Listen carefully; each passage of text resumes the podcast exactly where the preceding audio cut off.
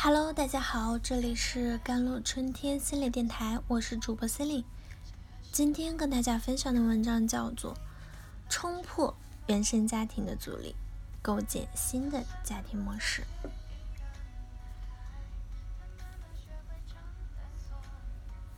心理学家阿德勒，嗯，他也指出啊，幸运的人一生都在被童年治愈。不幸的人一生都在治愈童年，在咨询个案中有太多源于原生家庭的创伤案例了，他们的形态各异，但都指向同样的创伤、同样的痛苦。这些个体在成长过程中要付出十倍甚至百倍于常人的努力，才能过上让人看上去正常一些的生活。小 L 说。从小，父亲很少回家，母亲承受太多压力，经常将他的压力负面清楚转移到我的身上。六年前，父亲出轨，受影响很大，莫名其妙想哭，情绪会突然的低落，感觉永远也开心不起来。这种状况不间断出现，一直持续到现在。小 H 说。我在初二上学，没有很大问题，就是想死。小 Q 说，我会胡思乱想，每天都想要哭，经常上课走神，在人群的朋友中，那都会感觉我是多余的，经常要看别人的脸色，害怕一说错话，他们就离我而去。回到家，家里人又很唠叨，心里难受又不敢说，经常会感到喘不过气。小歪说，每次和家人吵完架，就会十分的低落，会有自残的行为，看见自己流血，很兴奋。当我们看到这样的描述啊，心里免不了心疼。他们生活在怎样的一个家庭，怎样的父母跟前，会导致他们出现如此的痛苦？他们承受了什么样的生命中无法承受之重，会选择？自伤自残。对于不好的原生家庭，我们需要去做的两项工作：一是阻断。作为父母，我们欠的就是给孩子一个好的原生家庭，这也是他成长后将会意识到的最大的心愿。但很显然，这样的心愿却也许永远也无法实现，因为他一旦意识到原生家庭存在的那些问题。就意味着他需要不断的去改写他的人生脚本，并成为他一生的人物。国学大师季羡林幼年过继给叔父家哦，寄人篱下的季老童年没有获得什么爱，从小就感觉被歧视、被冷落。后来无爱的婚妻，母亲的早逝，更塑造了他压抑、封闭、孤傲的性格。妻子继承四个月大的时候，他就留学德国，之间十一年未见。后来父子俩见面后，儿子已经十一岁，隔阂极深，双方大半生之间感情非常冷淡。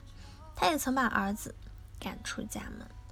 季老晚年在三医院住院时，也嘱咐医院：那季承此次来，完全另有用心，反正我绝不见他。我见谁不见谁的权利还是有的吧。后来又因为遗产啊、父子关系啊，季老住院那几年闹出过几数无数的新闻。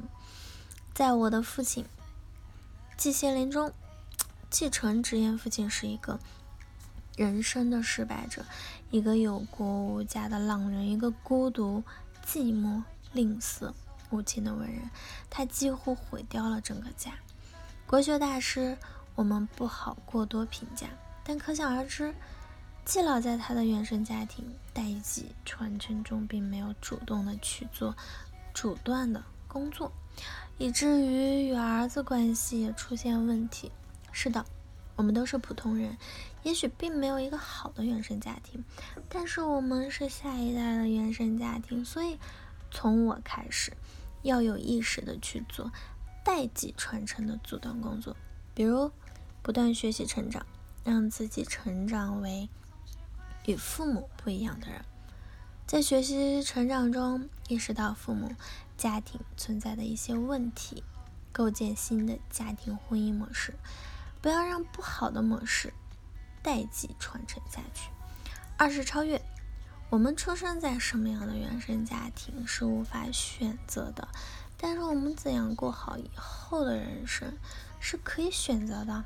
这就是超越。在一个不好的原生家庭成长的人，超越原生家庭将成为一生的课题。女性孙俪十二岁时，父母感情破裂离婚，当时她父亲只留下了两千元抚养费就走了。母女两个连房子都没有，过了七年居无定所的生活。其母白天在商场做售货员，晚上还要去一家公司做保洁。可以想象当年他们生活的有多艰辛。小小的孙俪曾经打算一辈子不结婚，陪着妈妈，并且恨透了他的父亲。经过自己。多年的努力打拼，孙俪不仅在演艺界事业有成，也收获了一份珍贵的爱情。与邓超结婚九年，恩爱不减，并因育儿有方，受到了粉丝的大力认可。而面对早年抛弃他们母女的父亲，孙俪也选择了和解。这不但是一种阻断，更是一种超越。